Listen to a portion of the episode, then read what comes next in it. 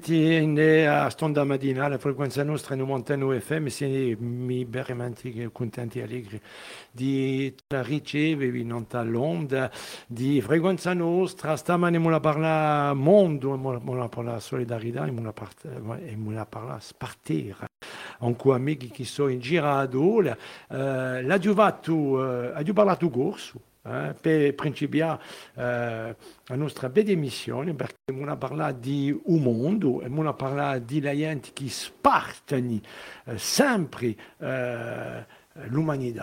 Nous allons parler humanité, nous allons parler partage. Et il était important que nous commencions par cette belle langue que parlaient nos grands-parents. Et euh, avec la petite anecdote euh, de cette vieille dame qui rentrait toujours en pharmacie, et la pharmacienne lui disait, Madame, pourquoi vous parlez toujours cette langue On ne vous comprend pas.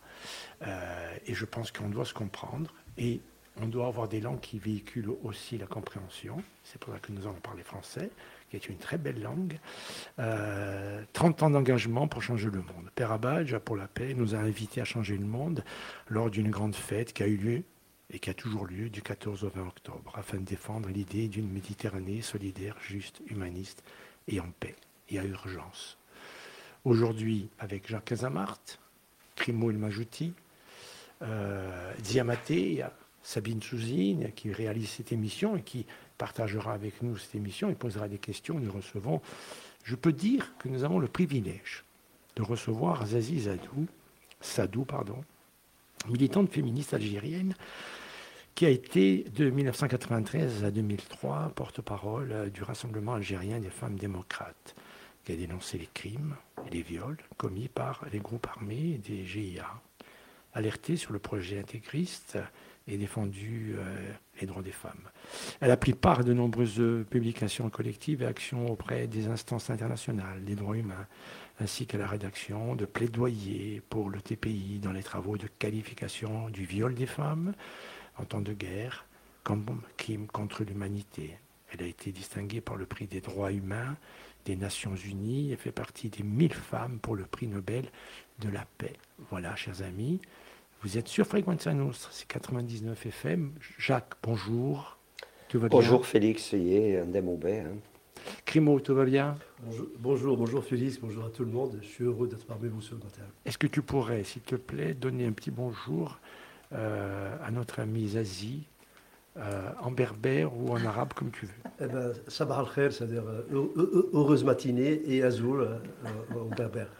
Ziamaté, c'est une jeune dame qui a décidé de reprendre le prénom de sa grand-mère ou de sa arrière-grand-mère et de remonter dans son village et de créer des choses extraordinaires dans un petit village où plus personne ne voulait y aller parce qu'on disait souvent le, même pas le téléphone passe et depuis quelques mois il y a tout qui passe il y a euh, les champs, il y a la culture et bientôt il y aura même l'artisanat.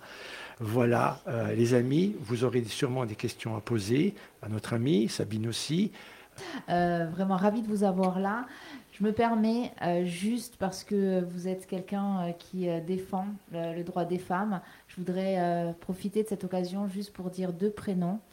il y a le prénom de Kimberly, qui était une jeune fille qu'on ne connaissait pas. Jusque-là, on était content de ne pas la connaître, qui est tombée euh, sous les coups euh, de son conjoint euh, il y a quelques jours, ici, à Ajaccio. Et puis le prénom de Lola, cette petite fille qui est partie dans des conditions juste horribles. Ça ne devrait plus, plus jamais, plus jamais, plus jamais se produire. Et je sais que vous qui êtes là, Zazie et, Jacques, je sais que vous œuvrez beaucoup pour ça. Donc, merci d'être là. Je me permets, voilà, je me permettais juste de citer ces deux prénoms. C'est bien fait. C'est bien fait. Et, bien évidemment, entre guillemets, hein, si on peut dédier une émission à des gens qui viennent de mourir, on peut le faire. Zazie, euh, lorsqu'on parle des femmes, lorsqu'on parle de l'humanité, lorsqu'on parle de ces, de, ces, guerres, du surarmement, ainsi de suite, eh bien, on a l'impression que les bombes tombent toujours sur les femmes et, bien évidemment, sur les enfants. Euh, d'abord, euh, merci de me recevoir. bonjour. Marah Ahlen. صباح الخير الزول salam c'est la Flaouen pour les auditeurs qui comprennent le kabyle. Voilà, c'est les langues de mon pays. Euh, merci de me recevoir. Je suis très émue d'être parmi vous. euh, en dépit de ce que Félix vient de décrire, euh, je préfère être dans la discrétion et ça me gêne toujours euh, de m'exposer ou de parler de moi. Donc, mon choix, c'est toujours, c'est vrai, de monter en première ligne, de parler, mais de parler pour les autres. Ma, vie a peu d'intérêt en réalité. quand on assiste et quand on grandit et qu'on voit comment des injustices, euh, comment la violence que produisent les sociétés peuvent amener euh, à anéantir des pans entiers de cette société par la soumission, par le viol, par euh, la violence, par le silence, même si le monde, le monde change, parce qu'il y a de plus en plus de voix qui s'élèvent, on est quelquefois effectivement un peu emporté par un peu par une désespérance. Et c'est absolument contre ça qu'il faut agir. Et la parole a une vertu extraordinaire, le témoignage a une vertu extraordinaire, comme je le disais hier, parce que le courage euh, sur le quotidien, des femmes en particulier, est un élément extraordinaire. Et le courage est contagieux. Je, le dis, et c'est vrai, c'est une réalité que j'ai moi-même vécue. Le courage est contagieux, on se le communique les uns les autres simplement en racontant les histoires, en témoignant, en se donnant de la force, euh, parce que le courage est plus fort que la peur. Il contamine plus que la peur, même si il y a des moments comme ça de flottement, on a l'impression que les gens se tassent, ils sont anéantis. Euh, mais quand on se rend compte, quand on se parle, euh, on arrive à voir plus clair et on se nourrit de ce courage-là les uns les autres. Et les femmes, elles ont cette vertu, elles ont cette force quand elles décident de se mettre en mouvement, de parler, euh, leur voix arrive, vraiment, hein, même si c'est une minorité. Vous avez cité ces jeunes qui, tombent tous les jours. Euh, il y a une amplification de féminicide, quelque chose d'incroyable à travers le monde, y compris dans les sociétés développées, les sociétés occidentales, où les droits garantissent hein, l'égalité, parce que c'est pire encore dans les sociétés où la loi est contre les femmes. Et il y a de très très nombreux pays aujourd'hui encore, pas uniquement dans la sphère musulmane, euh, qui est ma sphère de naissance, hein, c'est ma culture, mais euh, dans de très nombreux pays hors cette sphère musulmane où la loi euh, ne reconnaît pas l'égalité, où les femmes sont encore soumises à autorisation du père, du mari, sur le rapport aux enfants, c'est-à-dire elles ne peuvent pas quitter un pays euh, ou emmener les enfants sans autorisation du père. Et quand le père est absent, c'est le juge.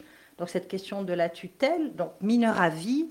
Et il y a des combats dans de très nombreux pays, en tout cas dans mon pays, ça fait des décennies que les femmes se battent pour l'abrogation de ces lois iniques, euh, d'une part. Et d'autre part, on a assisté ces 30 dernières années à l'organisation par la violence euh, de, de, l'asservissement de société. Hier, je, disais en passant que les guerres étaient nourries par un surarmement, elles n'étaient nourries par des États, n'étaient nourries par des, des complexes militaro-médiatico-industriels, comme le dirait notre ami Roland Nivet, que vous avez reçu, euh, du mouvement de la paix, mais aussi par des acteurs non étatiques. Et c'est un aspect qu'il faut absolument mettre en lumière il n'y a pas que les guerres aujourd'hui d'armée contre armée, hein, l'occupation, la guerre au Mali, la guerre en Syrie, la guerre en Irak, mais il y a aussi ces, groupes qui agissent et qui sont euh, des organisations non étatiques, donc pas établies, pas reconnues, ne dépendent pas d'un ministère de la Défense clairement, qui agissent de façon violente, euh, que ce soit en Afghanistan ou dans les groupes armés islamiques, les GIA ou ailleurs. Et euh, les cibles dans les sociétés, toute la société dans une situation de guerre est, touchée, hein, c'est-à-dire hommes, femmes, enfants, vieillards, mais les cibles particulières euh, étant les femmes aussi et les enfants. Pourquoi les femmes? On a, Ces dernières années, depuis la fin de la Deuxième Guerre mondiale, on n'a jamais vu autant de viols orchestrés contre les femmes dans les sociétés, et ce n'est pas un hasard, hein. ce sont des viols de masse euh, les femmes kurdes l'ont subi, les femmes dans l'ex-Yougoslavie l'ont subi, les bosniaques. En Rwanda, ça a été organisé, les GIA en Algérie ont organisé des viols de masse, même si les autorités continuent de refuser d'en parler. On a même eu une ministre qui a un jour des conditions de femmes qui a osé nous dire mais c'est pas la peine d'en parler parce que on réveille les traumatismes. Oui, oui, ce, genre de choses on l'entend encore aujourd'hui. Et euh, c'est des systèmes euh, qui mettent en place l'asservissement des sociétés. Donc être vigilant en permanence, dénoncer, soutenir, euh, c'est une action de solidarité, mais pas seulement, c'est une action citoyenne, démocrate, c'est une obligation, c'est notre supplément d'âme que de développer partout la solidarité avec ceux qui en ont besoin et de parler, ne pas leur enlever la parole, mais pour celles qui ne peuvent pas, c'est d'être, euh, ce n'est pas de s'autoproclamer porte-parole, mais juste de témoigner, de raconter et de continuer à sensibiliser. Aujourd'hui, je reviens au sujet des féminicides, c'est cette banalisation de la violence qui fait que dans mon pays, des dizaines de femmes euh, sont assassinées, encore une récemment, euh, Rima, 28 ans, qui a refusé une demande de mariage, euh, ça s'est passé il y a une quinzaine de jours, qui a été brûlée au troisième degré parce qu'elle est étudiante dans une région d'Algérie. Son prétendant est conduit, l'a aspergé d'essence et a allumé le feu. Euh, elle est entre la vie et la mort. Euh, sa famille a demandé un visa en France pour l'évacuer. Le visa a été refusé. Et elle est accueillie en ce moment, au moment où je vous parle, il y a une cagnotte qui a été lancée pour payer ses, euh, ses frais médicaux. Elle a été reçue dans un hôpital espagnol. Et il y a, à Madrid, il y a une très grande solidarité qui s'est constituée avec la famille, avec son entourage. Les mouvements féministes se sont aussi euh, mis euh, de la partie pour soutenir la diaspora un peu partout algérienne s'est mobilisée. Et euh, ça permet aussi d'amplifier cette dénonciation des féminicides et cette violence gratuite, parce que la justice n'agit pas. La justice n'agit pas. Il y a des pays où le criminel, on va lui trouver les circonstances atténuantes. Et là, je fais le lien aussi avec les pratiques patriarcales dans les sociétés.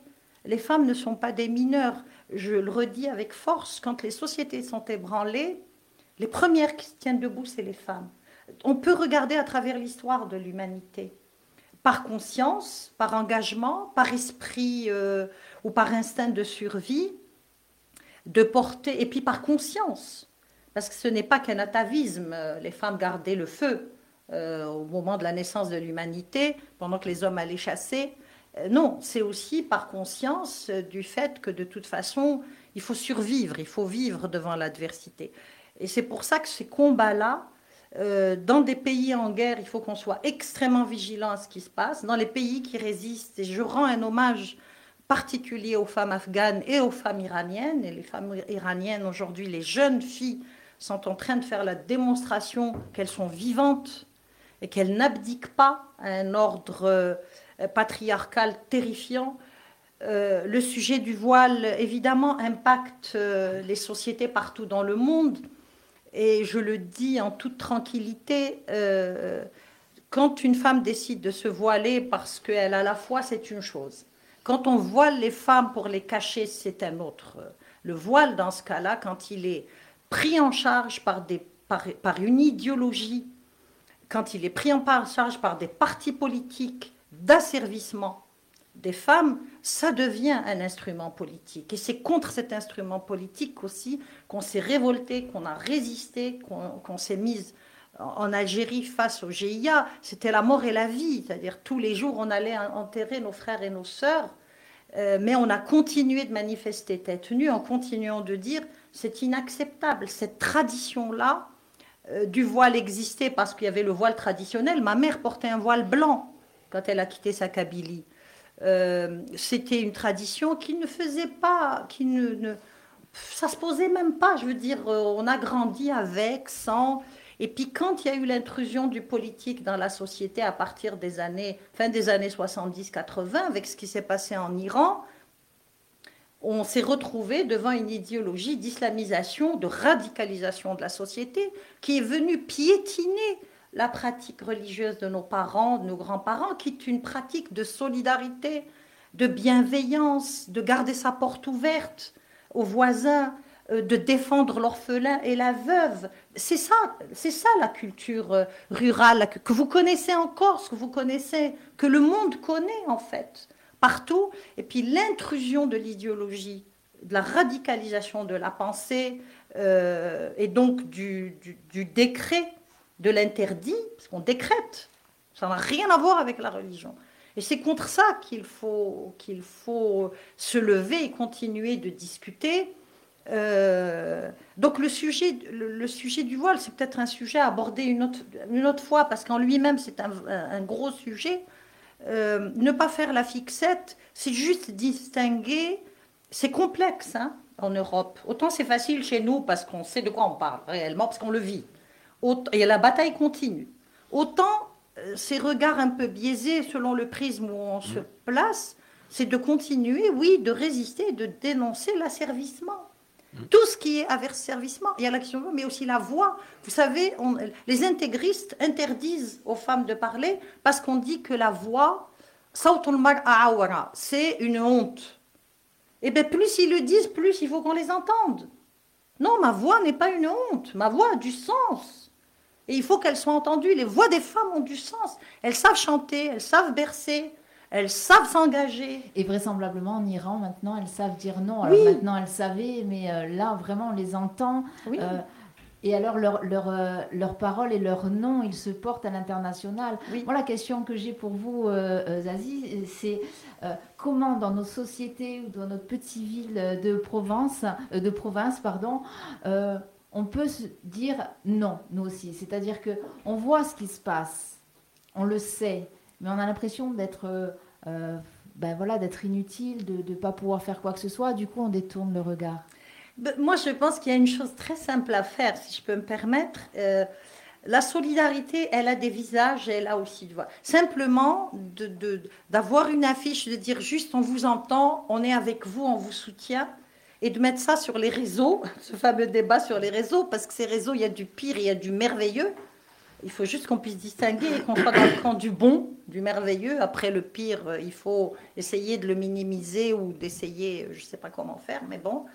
C'est juste de dire, euh, voilà, de se regrouper à un moment donné sur une place publique, d'être nombreux, de toutes les couleurs, de toutes les tailles, de tous les âges, voilà, de toutes les couleurs des yeux, et juste de dire on, on, est avec vous, on est solidaire. Ce mot solidarité est quelque chose de, super encourageant et important. Il n'y a pas pire, il n'y a pas pire des choses que l'isolement ou de résister en se sentant isolé et mmh. seul. Vas-y. Euh, pourquoi Moi, j'aimerais qu'on. Après, hein, les copains vont, vous poser des questions, évidemment, et Sabine a bien commencé. Pourquoi, lorsqu'on remonte dans le temps, dans l'histoire de l'humanité, pourquoi on s'en prend aux femmes? Ben Parce qu'on pense que c'est le maillon. Il y, a deux, il y a deux façons. Soit on, s'en prend à elle parce qu'on pense que c'est le maillon faible, ou, et on s'en prend à elle parce que c'est là où on peut mettre à genoux une société. Euh, de, ma propre expérience, de ce que j'ai vécu avec mes amis et camarades dans cette résistance contre l'intégrisme, j'ose employer ce terme, hein, parce nous avons résisté. Et nous continuons, chacune et Chacun a sa façon à cela, à ce monstre. Euh, quand euh, les groupes armés euh, débarquaient, donc il y a eu les premiers attentats ciblés avant 91. Il y a eu attaque de caserne parce qu'il fallait qu'ils récupèrent des armes. Ils n'avaient pas encore rodé le réseau parce que l'armement, si on revient sur ce sujet, c'est des réseaux mondiaux. Hein. L'argent de la drogue finance les armes, et puis ils ont une répartition des rôles dans les pays. La Suisse servait le fils pour collecter de l'argent, l'Allemagne pour l'achat d'armes, euh, la France, je ne sais pas trop, c'est le recrutement, les bases de recrutement, c'est plus facile de faire entrer par les frontières, etc. Et puis après, euh, c'est facile d'acheter des armes et de les faire parvenir. Euh, et de les faire passer. L'Algérie est un vaste pays et les frontières, elles sont immenses. Euh, parce qu'il y, a eu, y, y a eu beaucoup d'armes pour pouvoir faire tout ce qu'ils ont pu faire. Et donc, il y a eu des attentats ciblés. Ensuite, en 93, après l'arrêt du processus électoral, il y a eu quelques attentats euh, dans certains endroits d'Algérie. Et puis, il y a eu vraiment les attentats ciblés, journalistes, intellectuels, hommes de religion. C'est une façon aussi parce que c'était des personnalités connues, Donc euh, c'est une façon de tétaniser la société parce que tout de suite l'information elle est amplifiée. Hein. Toute la presse à la une, c'est terrifiant tous les mardis. Tous les mardis, ça a duré des mois. On avait un intellectuel, une personnalité qui était assassinée. Et quand on allait à l'enterrement, aux obsèques, parce que les, cimetières, nous les femmes, on a envahi les cimetières alors que la culture musulmane l'interdit. Donc on en faisait aussi, on allait, on enterrait les victimes du terrorisme. On participait, et c'était aussi un message fort, et on chantait des chants de résistance sur ces cimetières-là. Et hum, la société n'a pas abdiqué, il y avait encore de la résistance. Ensuite, on commençait les kidnappings de jeunes filles et puis des groupes, des institutrices qui ont, pris leur, qui ont fait un lavage cerveau aux petites collégiennes, qui les montent dans les maquis. Et quand les témoignages recueillis, quand ils se présentent dans une famille euh, et qu'ils enlèvent la fille ou la belle-fille, euh, la, famille abdique. Les pères, les frères ont cédé et c'est les mères qui ont tenu. Et le message aussi était clair. Il faut abdiquer. La société n'a pas abdiqué parce que les femmes n'ont pas abdiqué. Il y en a, mon discours peut gêner parce que. Il gêne déjà, c'est le discours d'une femme. déjà. Mais, mais moi je sais, j'en parle aussi avec. Euh, donc, ce n'est pas pour minimiser le rôle euh, des hommes. À la limite, j'ai même pas besoin de prendre cette précaution. Mais je dis juste euh, qu'il est hors de question de taire cette partie-là du combat des femmes D'ailleurs, Jacques souvent raconte une histoire. Euh, on nous étions dans un. Il y a eu un événement, c'était des obsèques euh, d'une personnalité politique. Et puis, il y a une personnalité de la guerre d'indépendance, euh, quelqu'un qui est très connu, qui est venu vers moi au cimetière et qui me prend la tête, qui m'embrasse sur la tête et il me dit Merci pour ce que vous êtes. Vous êtes les hommes de ce pays. Et moi, ma réaction, très naturellement, d'abord, ça m'a un peu dérangé. Enfin, c'est c'est un rituel dont j'ai pas l'habitude. Et je lui dis, mais soyez juste des hommes. Nous, on est, les femmes de ce pays, mais soyez juste des hommes. Et dans ma réponse, je pense, comme ça de façon très spontanée, euh, c'était de dire, euh, venez, mettez-vous au premier rang. C'est nous qui étions au premier rang. Ben, il y avait des copains, enfin, il y avait des hommes avec nous, mais en majorité, on était au premier rang. Quand il y avait des attentats, nous, on allait sur les lieux d'attentats et on rentrait dans les. quand il y avait une bombe, enfin, une voiture piégée, ça creusait euh, des. On remplissait le trou de nos corps et de bougies. Et ça, ça a été un combat que les, beaucoup maintenant aujourd'hui veulent gommer, c'est-à-dire qu'il y a une amnésie qui s'organise ça aussi, c'est un combat pour que l'amnésie cesse. On se demande même si c'est pas aussi une sorte d'arme de guerre, hein, cette amnésie euh, provoquée. Hein. On va peut-être faire euh, un, on va voir. et après, euh, on va commencer un peu le, débat, si vous avez des questions. Alors, on va commencer par la dame, Ziamaté, et après Kimo. Et, on va quand même juste faire une petite pause musicale, le temps de reprendre, et après, justement, on se retrouvera sur Frequenza Nostra. Tu vois, Zazie, euh, chez nous, c'est les femmes qui commandent. oui, oui, oui. et puis qui veulent parler, qui veulent parler. On, part, allez, on va partir en musique avec une voix que je pense que vous allez reconnaître. Nous, on, perso, on aime beaucoup, elle est très douce, c'est sur Frequenza Nostra.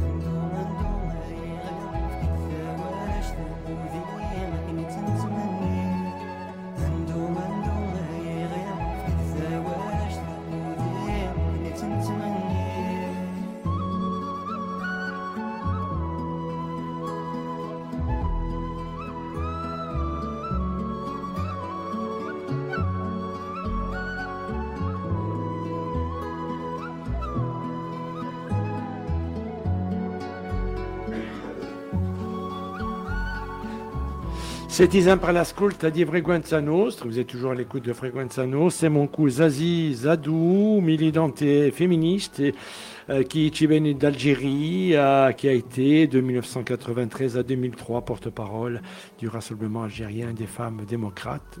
Vous avez très bien compris, si vous avez suivi, eh bien nous sommes dans un moment d'émotion exceptionnelle.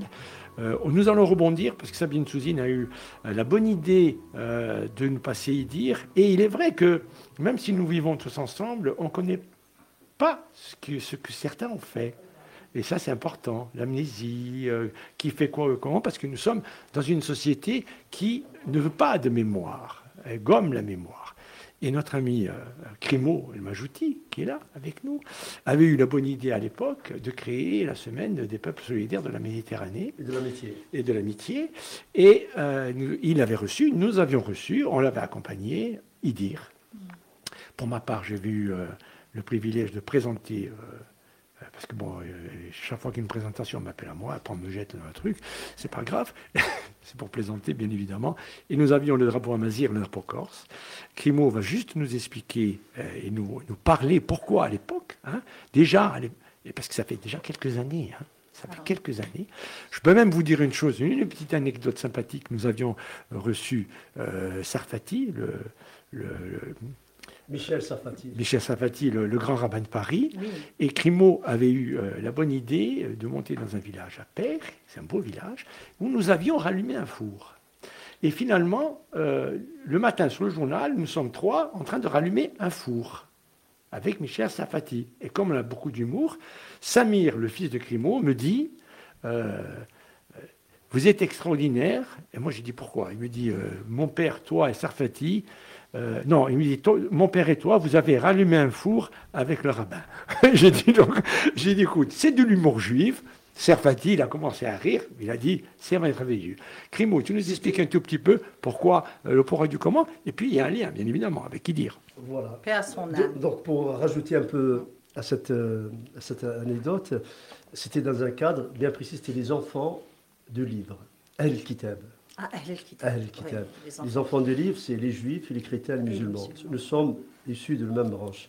Et dans ce cadre-là qu'on a fait, et on s'était permis, enfin c'est permis, c'était naturel, on était quasiment comme des frères, donc on pouvait se permettre de, cette, ce type de, de, réaction. Et pour revenir à Idir, Idir pour moi c'est, il avait la plus belle des, des armes, c'était l'écriture, c'était la poésie. Et, il, a, il a attaqué des montagnes, il a attaqué des, des, des, énormes, euh, euh, j'allais dire apolitiques, mais c'est la, mauvaise politique, ici et ailleurs, à travers ces, textes. Lorsqu'il a, rencontré des jeunes Corses, militants Corses, lorsqu'il a parlé de qu'est-ce qu'un militantisme, comment on peut combattre le, le, pouvoir, le mauvais pouvoir, parce que le pouvoir peut être... Euh, le mauvais pouvoir, le mot pouvoir, ce n'est pas forcément un coup de poing ou un coup de, coup de fusil ou, des armes, c'est aussi l'écriture et la poésie. Parce qu'on peut toucher les, âmes, on peut toucher les hommes. Et tout à l'heure, vous, parliez des, des, du, voile, c'est l'asservissement de la femme à travers. Je pense que, c'est aussi peut-être la question, c'est pas parce que la femme est faible que l'homme l'attaque, c'est parce que l'homme est faible devant la femme. Qu'est-ce que nous serions je ne parle pas de la force de, biceps ou de triceps, c'est la force de l'esprit. Euh, être devant une femme, on n'est rien du tout. Euh, une maman, une soeur, une fille, c'est la chose la plus, la, plus, la plus forte qu'on puisse avoir en tant qu'homme. Et euh, le, voile, le, voile, ça a été exprimé très tôt. Saint Paul, au IIe siècle, où disait en gros, j'essayais de chercher, chercher le, le, texte, mais je ne trouve pas, mais il disait que la femme, s'il n'était pas voilée, devait se tendre les cheveux et si elle n'a pas tant de cheveux, elle doit être au service de l'homme, parce que l'homme, au service de l'homme, euh, ouais, au service de l'homme, euh, parce que l'homme, c'est la représentation de Dieu sur terre, et elle doit être, au service, soumise à l'homme. Voilà, donc c'est Saint Paul, le deuxième. Donc, vous savez, oui, oui. voilà, voilà, je l'apprends pas. non, non, mais vous avez raison hein, de revenir. C'est le système patriarcal. Voilà. C'est pas l'invention des musulmans. C'est l'homme, c'est l'homme. Le problème, c'est l'homme. On, a, on a, pardon, hein, juste de. Non, non, vous m'ouvrez une brèche. Vous m'ouvrez une brèche sur le sujet ça a été des débats où on a souvent avec des jeunes de, culture musulmane, même dans les migrations, parce que dans les années 90, j'ai eu à venir régulièrement intervenir auprès de jeunes, enfin dans les mairies. j'ai été invitée dans de très nombreux pays que je ne connais pas parce que je n'avais pas le temps de la visite touristique. Donc je venais vraiment pour l'objet de la rencontre, du débat. Et la question du voile, en disant les premières images iconiques, iconographiques, c'est dans les églises qu'on les voit quand on voit des images iconographiques de la tradition juive et chrétienne où on voit les femmes se voiler avec le voile sur la tête. Donc c'est pas et quand je, on dit à, des jeunes de culture musulmane mais ce voile ce n'est pas un voile musulman. On l'a pas c'est pas un truc, ça existe et c'est vraiment le système patriarcal. Donc quand une société décide de décréter euh, de voiler ses femmes je suis d'accord avec vous, c'est un signe de faiblesse euh, énorme. Et quand ça devient un instrument politique, parce que l'objet, il est là.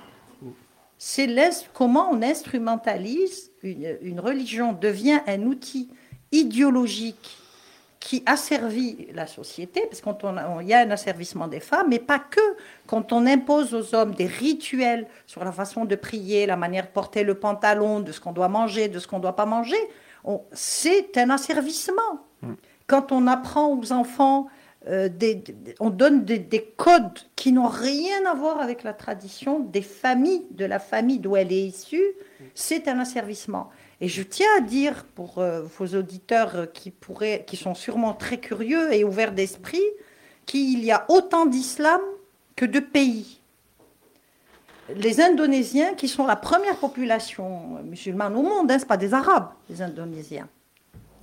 La, majorité. Pas tous les musulmans sont des Arabes. Voilà. Donc hier, vous, l'évoquiez, Félix. Euh, il, y a, il, y a, il, y a, il y a des rituels qui sont absolument différents. Il y a euh, de très nombreuses voix de la tradition musulmane, les chiites, les sunnites, les khanidjites, etc., etc. C'est pas l'objet de la discussion. Donc pour que les gens ils aient aussi conscience que c'est pas uniforme. Autant chez les chrétiens, il y a le catholicisme, le protestantisme, aujourd'hui les évangéliques, etc.. Dans la tradition juive, pareil. Chez les musulmans, donc cette uniformisation. Euh, et on a vu, on a constaté l'impact de l'intégrisme islamique. L'intégrisme islamique, l'idéologie politique, je souligne, qui n'a rien à voir avec la foi, qui n'a rien à voir avec la foi musulmane, l'impact dans les sociétés. Les femmes indiennes, elles ont leur tradition, musulmane ou autre, la façon de s'habiller. Tout le monde connaît les indiennes avec le nombril, on voit une partie du corps, le, reste du corps est caché, les jambes sont cachées, etc. Avec l'intrusion de l'intégrisme islamiste, elles se sont mises à se voiler. Vous allez au Pakistan, pareil. Vous allez en Indonésie, pareil. Quel que soit le pays où il y avait une tradition et une pratique tranquille de croyance, on arrive, donc l'objet, le projet de l'islamisme, de l'intégrisme, qui est encore d'actualité, par le biais de l'Iran et de l'Afghanistan, porte-parole de deux voies différenciées, c'est la conquête de tous ces pays pour uniformiser. C'est de l'asservissement. Et c'est pour ça qu'il faut continuer de résister à cela et de faire face à ceux qui nous accusent parce qu'on a les cheveux courts et qu'on parle une langue étrangère euh, d'être des actionnaires de l'Occident. Ça n'a rien à voir. Mm. On se bat aussi pour continuer de préserver et de protéger ce que nous avons acquis dans nos pays, c'est-à-dire l'éducation, l'accès à l'espace public, le travail, l'égalité des chances, la bataille pour des droits égaux, etc., etc., etc. Est-ce que, est que, est que la poésie actuellement ont autant de force que la, euh, radicalité. Moi, euh, je dis souvent, la radicalité a des vertus. On est dans une société de rapport de force.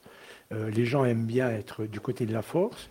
Est-ce que, au-delà, en Méditerranée, euh, la poésie a toujours autant de force. On a écouté euh, Idir, c'était la force d'Idir. On ne sait pas s'il a gagné le combat, mais il continue sans, il continue sans lui. Est-ce que la poésie a toujours autant de force Lorsqu'on a entendu HK, ces textes, et souvent lorsqu'on parle d'HK, les gens disent Ah, je ne connaissais pas. Alors c'est vrai qu'après, il y a les routes de l'information. Mais euh, en Algérie, par exemple, est-ce qu'il y a toujours des poètes? Oui. Est-ce qu'il y a... Oui, oui.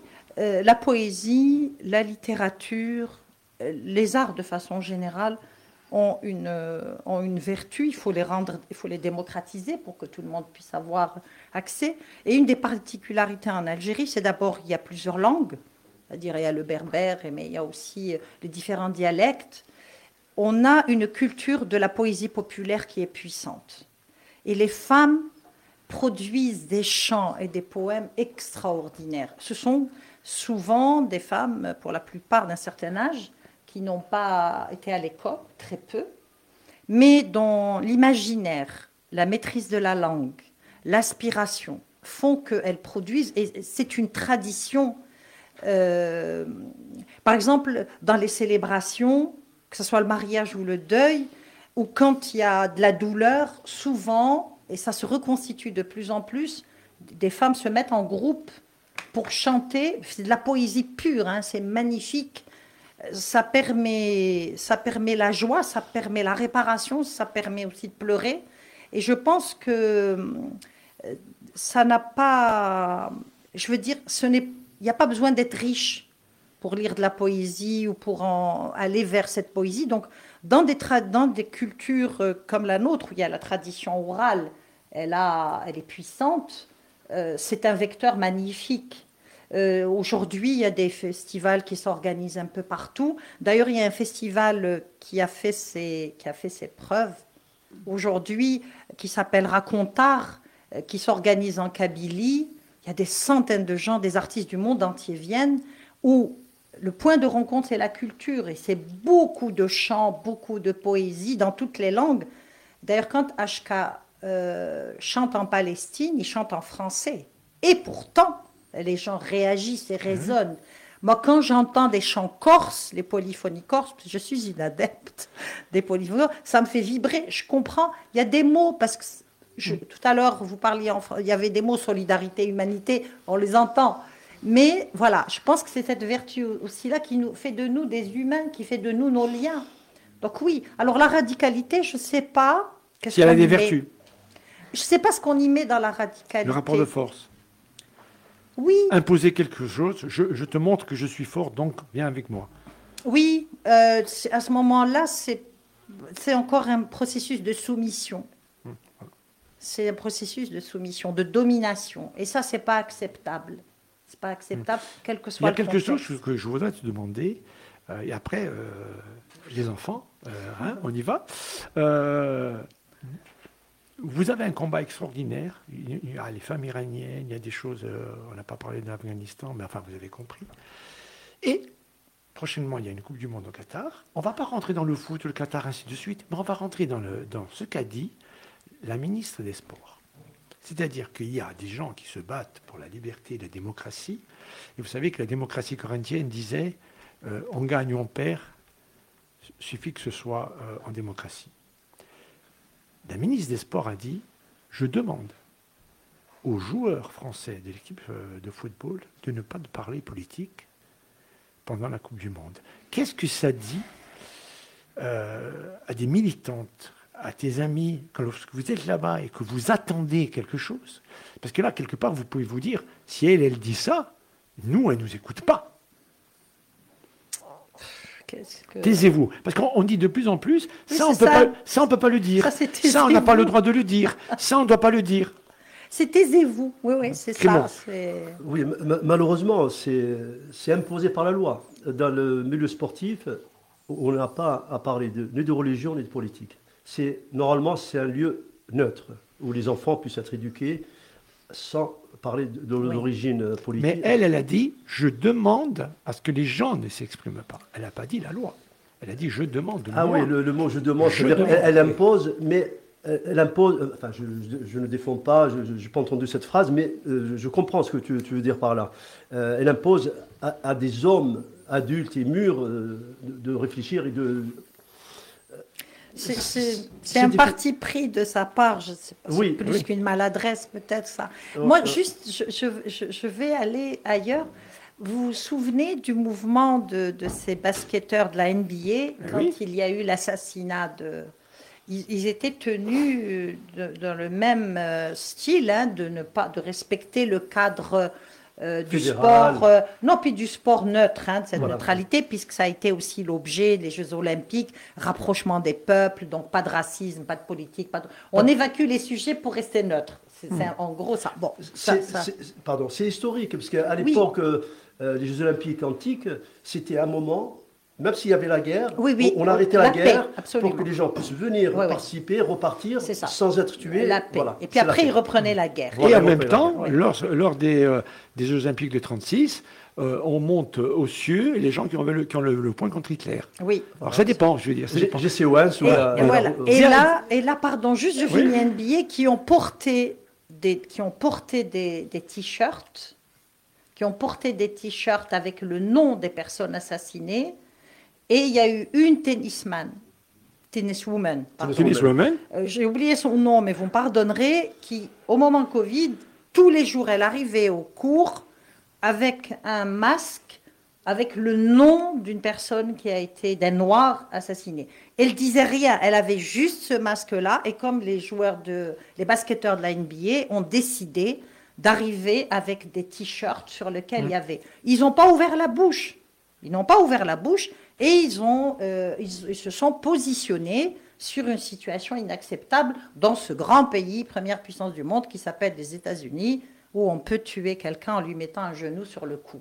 La force des mots. Et je crois peut-être que Diamatei ait lancé quelque chose de la force des mots, elle qui écrit si bien. Moi, j'ai envie de rebondir de, manière. Il était temps, hein, parce que j'ai dit s'endormir. J'essaie de rebondir tout à l'heure, mais je, je, suis un peu euh, absorbée par, euh, par tout ce que vous racontez. Ah, tu savais pas qu'on pouvait t'inviter avec quelqu'un de. Hein, ah oui, eh oui. C'est ça les hommes, hein, on a de bonnes idées. Allez, ça y est. euh, je trouve que j'ai envie de rebondir sur ce que vous disiez tout à l'heure parce que, parce que ça a créé quand même une forte émotion chez vous quand, euh, quand vous parlez de, de, ce moment particulier où vous êtes positionné, où il y a euh, des hommes qui vous ont dit c'est vous les hommes de ce pays et c'est quand même... Euh, c'est quand même assez fort comme phrase et j'ai l'impression que finalement, ce qui se passe dans ces pays-là par rapport aux femmes qui doivent se battre pour leurs droits, c'est un peu l'écho de ce qui se passe à d'autres endroits du monde. J'ai envie de vous dire, est-ce que vous pensez que vraiment on est obligé de se positionner en tant que des femmes qui s'opposent à des hommes moi, j'ai l'impression que en fait, les hommes, grâce aux femmes, ils accèdent à une sensibilité euh, que la société leur demande de refouler presque. Et j'ai presque l'impression qu'ils sont aussi victimes de la place qu'on voudrait leur donner, que ce soit euh, dans la société telle qu'elle est euh, dans, dans, les moments dans lesquels vous nous parliez, ou dans celle qu'on vit aujourd'hui, où on a l'impression qu'aujourd'hui, les hommes eux-mêmes seraient perdus dans le patriarcat. Et il y aurait un problème de positionnement des hommes avec des femmes qui, qui ne font qu'exprimer leur féminité et qui se retrouvent face à des hommes qui leur disent Vous êtes les hommes de ce pays. Vous avez raison hein, de, de, pointer de ce point de vue-là. D'abord, juste, je veux rectifier parce qu'on peut interpréter la position. On ne s'est pas battu contre les hommes. C'est-à-dire, moi, j'ai absolument aucun problème avec les hommes. J'ai grandi dans une famille, j'ai six frères mhm. que j'adore, et ils sont tous les frères de Zazie. J'adore ça. C'est la phrase de mon grand frère qui dit Nous sommes les frères de Zazie c'est euh, donc il n'y a absolument aucun problème, ni complexe, ni autre. La bataille qui continue, qui est en cours, j'emploie le terme bataille, c'est vraiment le système patriarcat. Et vous avez raison de dire que aussi bien les hommes que les femmes sont prisonniers. Parce que toutes les femmes ne sont pas des guerrières ou des combattantes ou des résistantes ou des émancipées. Il y a la reproduction du schéma patriarcal et féodal il passe aussi dans l'éducation que certaines mères transmettent avec des hommes qui sont de moins en moins à l'aise dans cette posture. Mais je, suis, je suis absolument, je suis absolument d'accord avec vous que la transmission, elle se fait aussi par le voie des mères et des grands-mères qui vont continuer d'élever les filles dans un rang et les garçons dans un rang. C'est une responsabilité. Mais comme on parle beaucoup de la femme, comment la femme se défend, comment la femme se protège, etc., moi, la question que je me pose, c'est du coup, les hommes, qu'est-ce qu'on pourrait leur dire à ces hommes? Ce serait quoi être un homme face à une femme qui s'assume en tant que femme? Et ça, c'est peut-être plus compliqué que... Parce qu'on sait comment défendre une femme, on sait quelle voix porter. Mais comment les hommes peuvent se repositionner dans la société par rapport à tout ça? Je ne sais pas si on sait, euh, si on sait comment les femmes se défendent. Moi, si je, dans le prisme de, de mes interventions, je fais consciemment la lumière et le zoom sur cette position revendicative, revendicatrice et résistante des femmes. Je le fais consciemment parce que euh, ça passe dans le noir, c'est-à-dire souvent, et ce n'est pas l'éloge des femmes euh, euh, extraordinaires, etc. C'est juste pour témoigner de situations qui se passent dans de très nombreux pays où on minimise. Et quand les sujets reviennent à la normalité, c'est la paix, on leur dit vous retournez dans vos cuisines. Combien de fois ça s'est passé? Donc consciemment, je milite pour participer modestement à euh, raconter, je dis bien raconter l'histoire de ces femmes un peu partout dans le monde qui osent. C'est celui-là le chemin et le choix que je fais dans mon propos. Et ce n'est pas contre les hommes, encore une fois, c'est juste de dire les sociétés tiennent parce qu'aussi beaucoup de femmes s'engagent à les tenir et qu'on n'a pas le droit de les exclure dans la narration, dans le témoignage, dans les mécanismes qui font qu'on est société et que quand il y a des conflits, jusqu'à la violence, elles jouent un rôle prédominant, réel, pendant ces périodes. Et complémentaire euh, oui, de ce qui est oui, fait. Oui, oui, mais bien sûr, mais bien sûr, mais c'est un choix.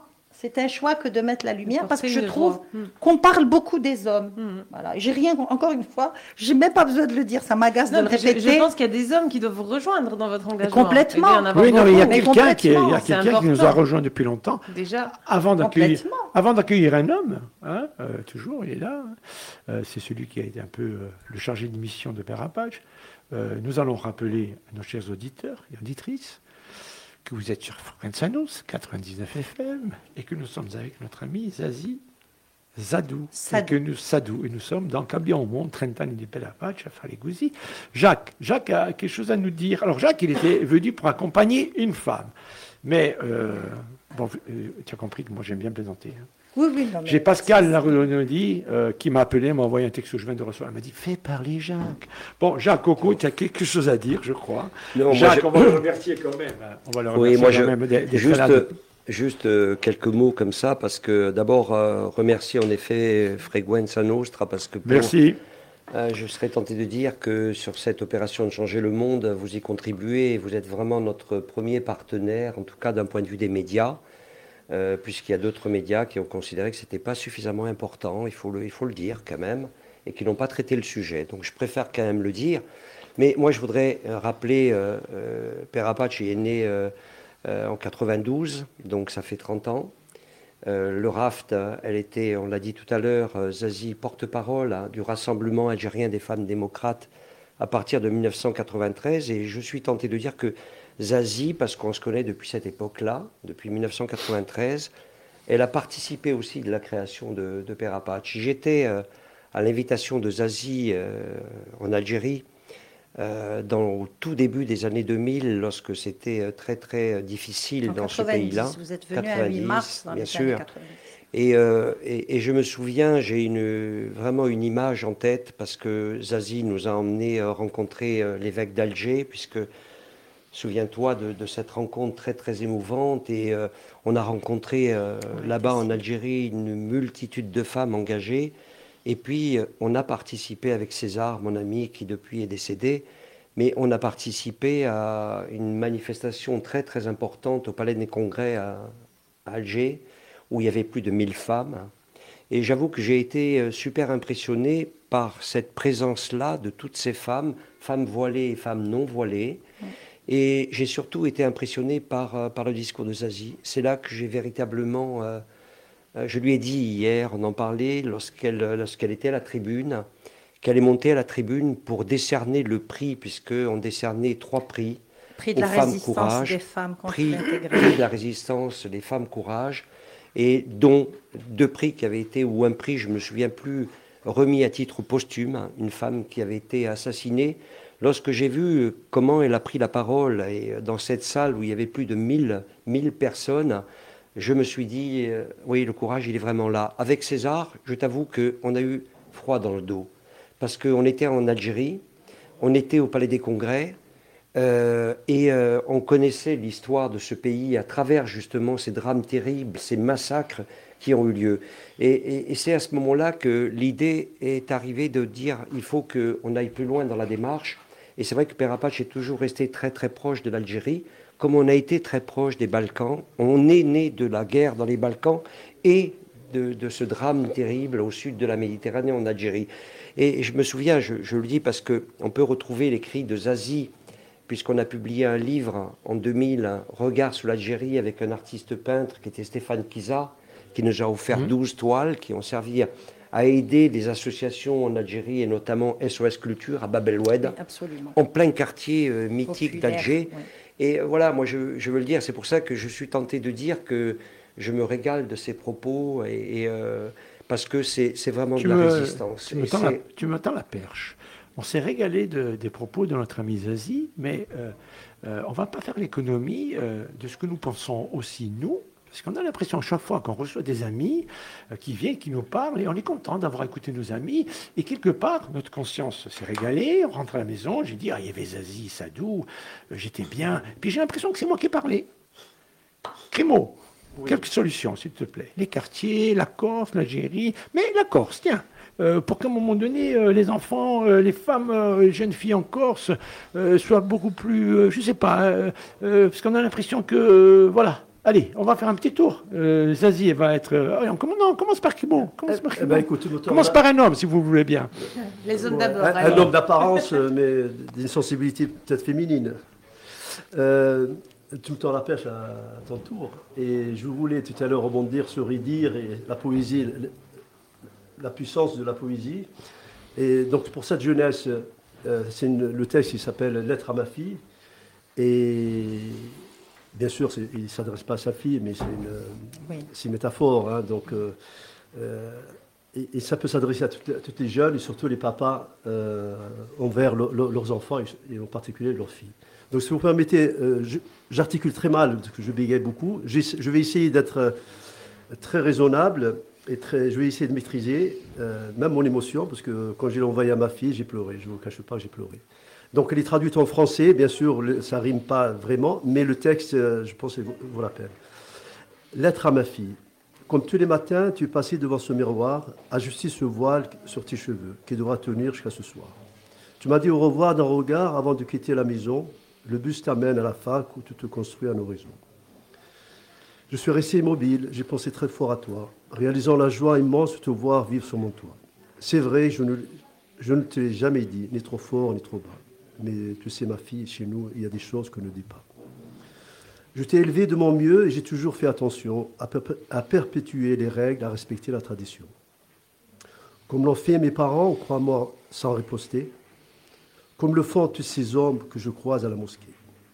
Je t'ai élevé de mon mieux, comme le font tous les nôtres, mais était-ce pour ton bien ou pour faire comme les autres?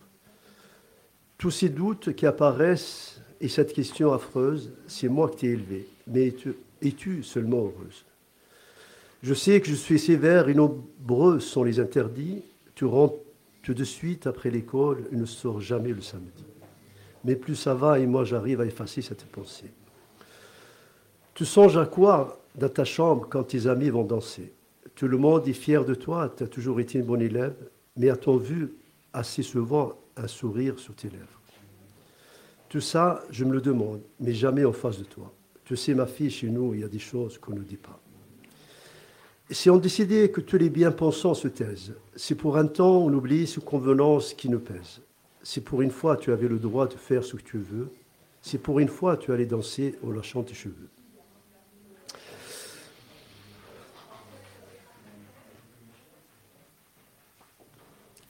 On peut demander à Diamaté. C'est très émouvant. C'est terminé. Non, non, on va, continuer. Dis. On peut applaudir quand même. Parce que bah, si vous commencez à applaudir, il va revenir chanter tout le matin. Ah, bah, pourquoi pas Moi, je serais ravie. Si, vous permettez les, deux derniers, c'est très important. Très important. Je veux que tu cries, je veux que tu chantes à la face du monde. Je veux que tu laisses épanouir tous ces plaisirs qui te inondent. Je veux que tu sortes, je veux que tu ris, je veux que tu parles l'amour. Je veux que tu aies le droit d'avoir un temps, au moins pour quelques jours. Il m'a fallu du courage pour te livrer mes sentiments. Mais si j'écris ces lettres, c'est pour que tu saches simplement que je t'aime comme un fou, même si tu ne le vois pas. Tu sais, ma fille, chez nous, il y a des choses qu'on ne dit pas. Donc, voilà. L'une des solutions, l'une des solutions, ce serait l'amour. Alors, dire L'amour. Une des solutions, tiens, ce qu'on voit. se mettre d'accord sur ce qu'est réellement l'amour, hein, parce que ce terme est tellement utilisé à toutes les sauces. C'est pour ça qu'il vaut mieux s'aimer soi-même, ça on est tranquille. C'est pour ça qu'il vaut mieux faire, des actes d'amour que de parler d'amour. Allez, une des solutions, tiens, bah, euh, il y, en a plein de solutions, mais une des solutions pour que mon nez, ces sociétés. Une des solutions à quoi à, euh, résoudre les problèmes du euh, monde, Félix Non, non, non, non, non, non, non, non, non, parce que non, non, c'est, non, mais je, non, c'est intéressant, c'est très. Mais justement, euh, justement elle fait quoi tu fais au, oui. Mais voilà, mais, mais c'est ce que c'est la question. Mais c'est la question c'est la question que je pose. En tout cas, moi, ce que je pense être la solution, quel que soit le problème, c'est toujours prendre sa responsabilité là où elle est, prendre son pouvoir personnel. Alors, en tant que femme, en tant qu'être humain, en tant que membre d'une communauté, d'une société ou membre de la planète Terre ou de l'univers selon les croyances de chacun. Mais en tout cas, pour moi, la solution, c'est toujours prendre sa responsabilité à son niveau personnel. Et vous disiez tout à l'heure que vous remerciez. Moi, j'ai envie de vous dire merci parce que quand je vois des gens qui s'investissent euh, à ce niveau-là dans ce qu'ils font et qui ont envie de venir partager des choses chacun à leur niveau, ben, je me dis que que, ça fait plaisir à voir et que c'est inspirant et que ça pourrait donner des idées à d'autres. Et l'espoir, ça donne de l'espoir. Et de hein. Sabine, Sabine, on aimerait t'entendre. Tiens, une, ben, petite solution. Une petite solution, voilà. c'est des choses que nous mettons en place ici sur Frequenza Nostra. Euh, je pense à toutes ces jeunes filles euh, du euh, Centre social des Salines qui sont venues tout au long de l'année dernière pour travailler sur le média radio. Hein et à qui on a donné la parole. Euh, ce sont toutes ces personnes qui sont en situation, euh, puisqu'on parlait d'amour hein, et de respect, etc., toutes ces personnes qui sont en situation de handicap, euh, à qui on ne donne jamais la parole, sauf ici sur Frequenza Nostra, puisque ce sont des gens qui viennent et qui s'expriment. Comme ils le peuvent, des fois ils ont des difficultés à l'oralité, mais peu importe, ils s'expriment. ce sont toutes ces personnes ben, qui viennent. En fait, nous, notre solution, ce sont les micros. Euh, les micros et bien sûr les réseaux sociaux utilisés à bon escient. Euh, en tout cas, nous l'espérons. Donc nous, je pense que cette solution-là, c'est euh, permettre de donner la parole et permettre à cette parole d'être diffusée le plus largement possible, surtout quand ce sont des paroles de paix. Très bien, Jacques. Jacques, on sait très bien, mais il y a, avec, avec le recul, est-ce qu'il y a encore des choses à faire sur, le, sur, le, sur, le, sur la jeunesse sur, et, des, solutions, et puis du, du, travail individuel Parce que là, voilà, euh, Zazie, c'est, come dice de noi, c'est impegnato. Euh, euh, voilà. Elle, elle, y a mis son cœur, ses, ses bras et ses trucs. Hein, ouais. Ben, on va dire qu'il reste beaucoup à faire. Mais euh, je pense qu'aujourd'hui, cette semaine, et euh, avec la présence de, de, Zazie, de Roland, de Mehdi, euh, de Bruno, et surtout la présence d'Ashka, et puis avec vous-même, hein, je pense qu'on a commencé à changer les choses on a commencé à changer le monde. C'est sûr que c'est une utopie, mais on a besoin de vivre avec des utopies. Chacun on a besoin de... mais bien sûr, et c'est, je crois, c'est, je crois, extrêmement important. Et c'est vrai qu'il y a un sujet qui pour nous est très important, c'est la question de la jeunesse. Parce que moi j'ai le sentiment, c'est un avis que je donne un peu comme ça, mais j'ai le sentiment que on a peut-être loupé dans nos sociétés, en tout cas, on a peut-être loupé quelques marches. Euh, et j'ai le sentiment qu'on a des générations de jeunes, et je fais allusion à ceux qui ont entre aujourd'hui 35 et 45 ans, qui ont loupé ces marches-là. Ce que je ressens, c'est qu'il y a un engagement très très fort aujourd'hui de la part de la jeunesse, celle qui a 17, 18, 19 ans, 20 ans. Nous, on rencontre beaucoup de jeunes qui ont envie d'embrasser le monde, qui, euh, qui, euh, euh, qui, se sentent en effet des citoyens du monde et qui voudraient travailler dans la solidarité, développer des actions pour la paix, aller vers les échanges. Et c'est ce que disait Albert Jacquard quand il a, quand il a, quand il a, il avancé qu'en fin de compte, c'est les rencontres qui font de nous des humains. Et eh ben, je crois que fondamentalement, c'est de l'humanité dont on a besoin. Et aujourd'hui, je crois qu'il se passe quelque chose dans nos sociétés. Attendez, c'est pas fini. Alors, moi, j'ai pas l'habitude de parler de moi-même, mais je pense que on doit s'investir individuellement. Il y a quelqu'un qui avait dit, avant de savoir qui est nous, il faudrait savoir qui est Jules. Il y a une manifestation en l'honneur d'Ivan Colonne. On est pour, on est contre. Il y a une manifestation. La manifestation passe, il y a des gens qui se servent de cette manifestation pour écrire sur les murs en pleine ville Arabifour. Ah D'accord? Donc le vice, le, le vice est poussé à son excès, ça voudrait dire que tous ceux qui ont manifesté sont pour Arabivour. Yvan Colonne, moi je le connaissais très bien, je l'avais eu une semaine avant au téléphone, je savais très bien qui il était. Je ne rentre pas dans l'histoire de son procès, il a été condamné, euh, lui il a dit qu'il était pour rien, ainsi de suite. Je ne rentre pas dans ce truc-là. Moi je savais qui était la personne. Je savais que c'était un antiraciste. Et je, je ne pouvais pas accepter cela. J'ai attendu une semaine. J'ai attendu qu'il y ait des gens qui aillent. Parce que moi, je veux bien, hein, on, on, on. Mais si à un moment donné, comme tu as fait toi avec tes amis à l'Algérie, on ne va pas dans les trous, euh, je peux faire des communiqués tant que je veux. Je suis allé, j'ai pris deux bombes, et on a effacé avec un ami qui, lui, il ne comprend rien en politique, mais il s'est dit, c'est vrai, mon ami n'était pas comme ça. Des bombes de peinture. Des bombes de peinture. Oui, oui, oui. Oui. On a effacé. C'est bien de le préciser. Oui, oui, c'est vrai. On a effacé. Et au moment où on a effacé, nous, on est allé effacer comme ça, mais on n'a pas compris l'impact. Moi, franchement, je n'ai pas compris l'impact. Au début, j'ai dit, euh, parce qu'en même temps, ça, m'énervait, c'était aussi personnel, je me suis dit quelque part, fais quelque chose au moins dans ta vie une fois. Fais-le, je veux dire, montre-le, montre qui tu es, dis-le, dis-le, voilà, dis-le qui tu es. Mais ça passait. Tu peux même pas imaginer l'impact que ça a eu. 150 000 vues sur Facebook. Oui. Nous avons eu la Fédération algérienne de, algérienne de football qui nous a appelé, des boxeurs algériens, la des, des karatékas. On a eu des, on a eu des, on n'a pas eu, on n'a pas eu un seul mauvais message. Par contre, Ouais. tous ceux qui font de la politique, de gauche, de droite, nationalistes, ainsi de suite, il n'y a personne qui nous a envoyé un message. Le président Simeone m'a appelé, il m'a dit je te remercie, et Jean-François Bernardine un jour m'a appelé ici à 8h moins le quart. À part ça, il n'y a personne. Ça veut dire que lorsqu'on fait des gestes individuels comme ça, on rejette sur la société beaucoup de choses. Et je voudrais euh, te dire, et vous dire, chers amis, parce que j'ai bien choisi, hein, il y avait Diamaté, il y a Sabine, Sabine tu la connais maintenant, il y a Crimo, pourquoi Crimo, maintenant tu as compris, euh, que nous, ça a été un moment très important. Plus qu'important. Et là, tu, tu- as compris pourquoi c'est important pour nous. Parce qu'on est là dans ces sociétés, euh, on n'est pas là pour plaire, on est là pour dire ce que nous sommes, et, des, fois, et, des, et des fois on a peur, nous aussi. Mais moi je dis toujours, il ne faut pas avoir peur, parce que c'est la peur qui engendre beaucoup de choses, il faut avoir le courage, tu nous as donné le courage.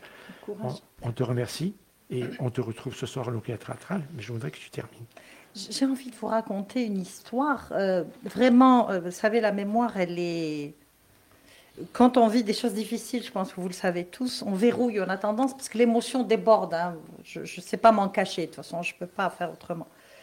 Et euh, il y a un souvenir qui remonte, qui est très fort. À chaque fois que j'y pense, toute seule, ça m'émeut profondément et ça résonne en tout ce que vous avez dit et de cette histoire euh, de courage d'aller et de faire parce qu'il fallait faire quelque chose qui apporte.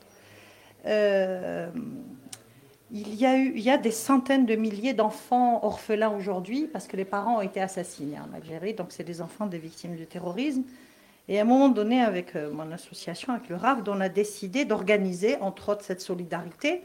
Pour les faire partir en colonie de vacances, il fallait les extraire. Un enfant qui grandit dans la terreur, tout le monde sait, les psychologues, les psychiatres, s'il n'y a pas de résilience, on porte en soi des drames, et surtout pour les enfants qui ont assisté, qui ont vu. Donc on organisait euh, des vagues de départ en colonie pendant des années. En France, avec la CCS, donc euh, comité d'entreprise d'EDF, le Secours populaire a reçu. Euh, il y en a qui sont partis en Allemagne, en, Italie, en Espagne, par les réseaux de solidarité associatifs, souvent. Et un jour, c'était très lourd à porter parce qu'il fallait monter des opérations, il fallait trouver l'argent pour les mettre dans les avions. Bref, le travail militant quotidien, il faut beaucoup d'énergie, mais on était tellement déterminés qu'il n'y avait rien d'insurmontable. Et euh, il y avait euh, une fratrie dont le père d'un village dont le père a été assassiné, ils ont assisté. Les enfants ont assisté. Et donc il y en avait un qui était extrêmement agité. Euh, donc on les accompagne à l'aéroport. Et puis au retour, moi je me faisais, quel que soit le risque, on allait accueillir les enfants quand ils revenaient. Et il y en a, ce gamin-là est arrivé, il avait un énorme nounours dans les bras, donc il revenait avec plein de cadeaux, etc. Et puis il nous saute au bras, et alors comment ça va? Et sa phrase a été, je me suis remis à rêver. Bdit nom. Et ce gamin, parce que les enfants ne rêvaient plus, il n'y avait plus de couleur dans leur vie. Rien que cette phrase, ça a donné du sens à tout notre épuisement, à tout ce qu'on faisait, parce que chaque année on disait c'est trop compliqué, on recommence plus. Et bien cette phrase-là nous a interdit de baisser les bras. Voilà, c'est ça que je voulais raconter et de dire nous n'avons pas le droit de baisser les bras. Merci Zazie Sadou que nous retrouvons ce soir à Loco Théâtral, l'Afrique, les dettes et l'immigration en Méditerranée à partir de 17h. Ce soir, documentaire France 3, Corse Viasté, l'Ellipse, 20h30, avant-première, Burkina Faso, les chemins de la fraternité, de midi, l'Alaoui, 52 minutes, Corse, Marcédoine, les liens de la solidarité de Laurence Antone, 26 minutes. Merci. Euh, oui, Crimo, tu veux Une petite phrase pour, vraiment remercier de, ce combat et ce militantisme. Euh, je l'ai écrite comme ça, inspiré. Donc, personne ne peut changer le monde, mais chacun peut y contribuer à son niveau et tout Et un qui a contribué à changer encore une fois la physionomie des salines grâce à Père Apache, c'était HK. Alors moi je me dis, on part en musique avec HK. Ah, c'est bon HK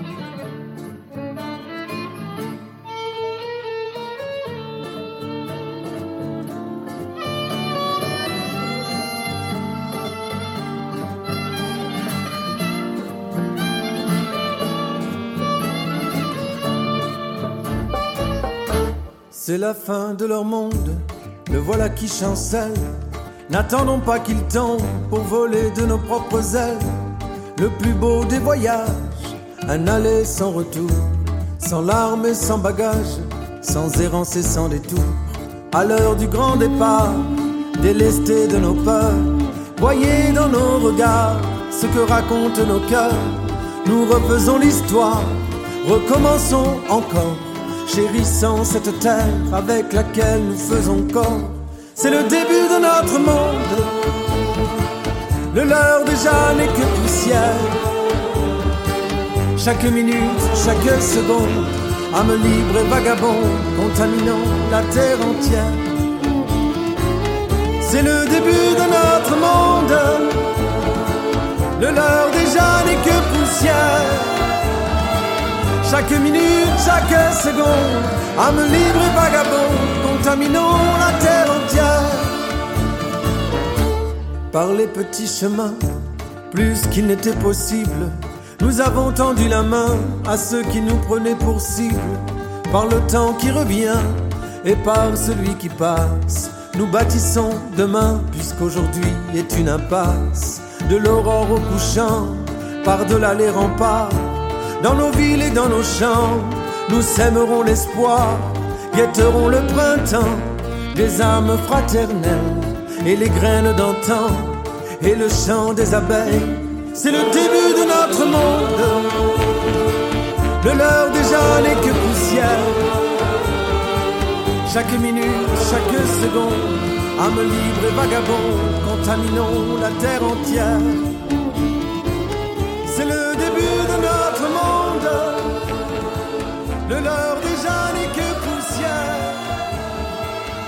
Chaque minute, chaque seconde, âme libre et vagabond, contaminons la terre entière. Au crépuscule de l'Empire, vanité des temps